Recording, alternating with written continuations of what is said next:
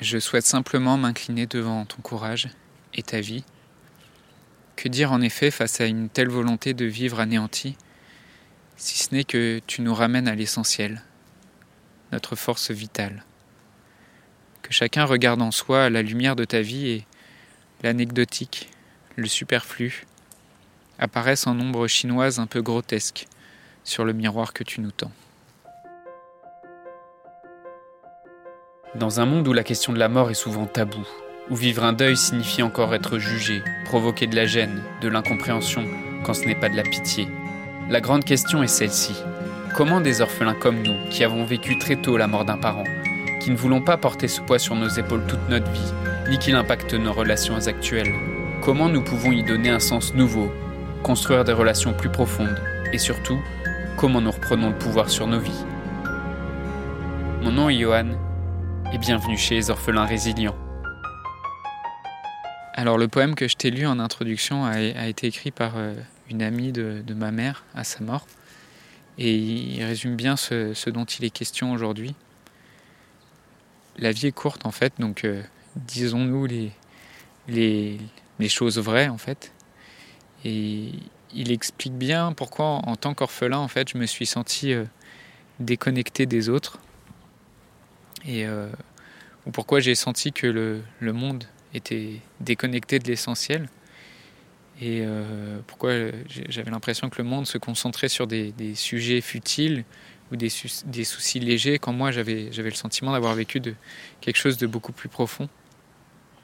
Oser avoir ces conversations plus profondes, ça, ça permet de donner du sens, ça permet de comprendre les autres et de construire des relations plus profondes depuis que ma mère est morte, en fait, j'ai souvent détourné l'attention, finalement, des grosses conversations. En fait, je, m'attachais à faire des, petites blagues, à détourner l'attention.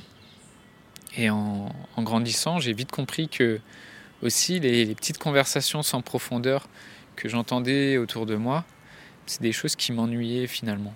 Et euh, tu sais, le Ah, il va faire beau demain, il va faire beau ce week-end, ou euh, ou ton collègue à la machine à café qui vient te raconter ses vacances au camping, ou tu sais, c'est des, des, fois tu reçois des messages dans les groupes et euh, où tu as des gens qui se plaignent d'être bloqués dans les transports, enfin tous ces petits tracas de, de la vie quotidienne, ou, ou ta collègue qui te dit euh, Oui, mais avec les grèves, euh, j'ai dû prendre le bus parce que l'erreur était en panne. Enfin bref, tous ces monologues là que personne n'écoute, où en fait les, gens à la machine à café qui cherchent à, remplir leur existence de, vide, euh, qui s'ennuient. Euh, moi, j'avais beaucoup de mal à, les, à recevoir, à les entendre. Et, quelque part, j'avais, peur de ne pas être normal. Mais en fait, quand je, me suis dit, quand je vois les gens normaux, en fait, je me, dis que finalement, je suis plutôt fier de ne pas être normal. Et, quel intérêt en fait euh, ça, peut avoir euh, ce genre de conversation quand tes préoccupations ça a été ou c'est euh, la mort d'un parent, quand tu es un orphelin résilient? Moi j'ai plus envie d'avoir des, petites conversations sans profondeur en fait. Je veux plus que des, sujets profonds, des vraies conversations. Je veux, je veux parler de ce qui compte, ce qui compte vraiment pour toi.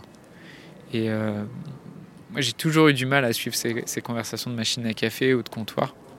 Et euh, je savais pas pourquoi. Ça, J'avais l'impression de, trouver ça fade, en fait, que les gens se plaignent de leurs petits problèmes. Et euh, même si j'ai longtemps esquivé aussi les, les, vraies conversations, donc je comprends parfaitement que ça soit quelque chose de difficile. Et je faisais en fait un peu comme tout le monde je crois que c'est aussi par pudeur en fait que je, ne voulais pas en parler, que je voulais pas me mettre euh, au centre des discussions ou gêner. Euh, mais en même temps, j'étais agacé aussi par euh, ces petits problèmes qui me semblaient vraiment déconnectés de.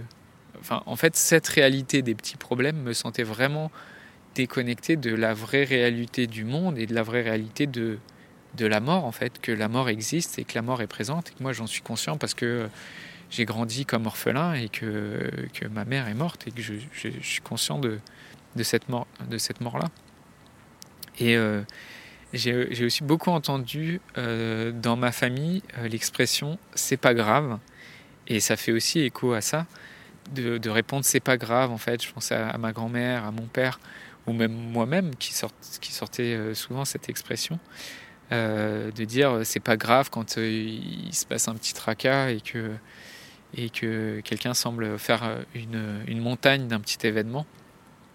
Et comment on a, avait tendance, on a tendance dans, ma famille à le mettre rapidement en perspective.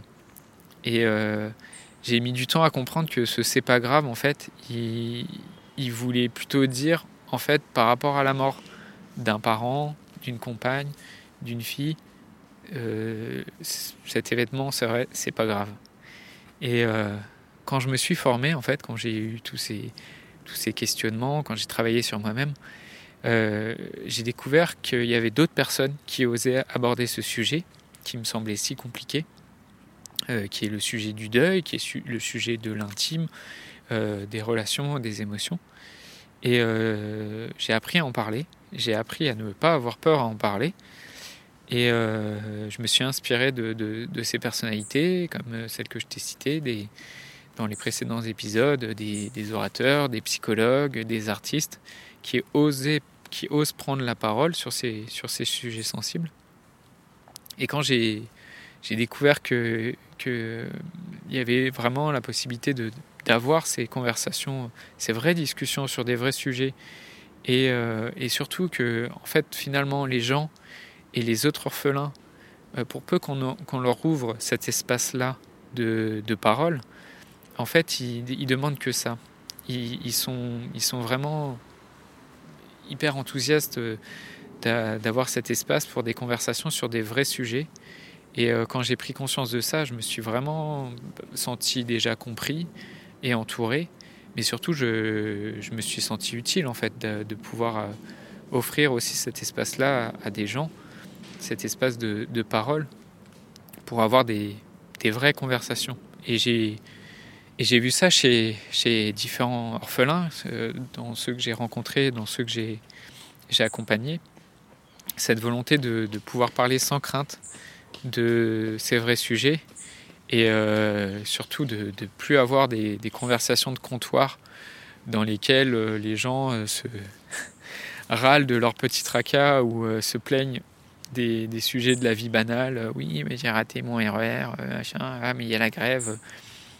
Et, et à quel point, enfin, moi, ça m'a vraiment nourri de, de rencontrer d'autres orphelins et euh, à quel point ouais, se retrouver dans, dans, un espace ou dans un, dans un groupe bienveillant, ça, ça forge des relations bien plus authentiques et bien plus profondes. Et, euh, et cet espace de bienveillance, c'est le groupe Facebook des orphelins résilients que j'ai créé, que je t'invite à, à rejoindre si tu l'as pas déjà fait. Je voudrais te remercier d'avoir écouté cet épisode et j'espère sincèrement que ce que je t'ai partagé aujourd'hui t'a aidé.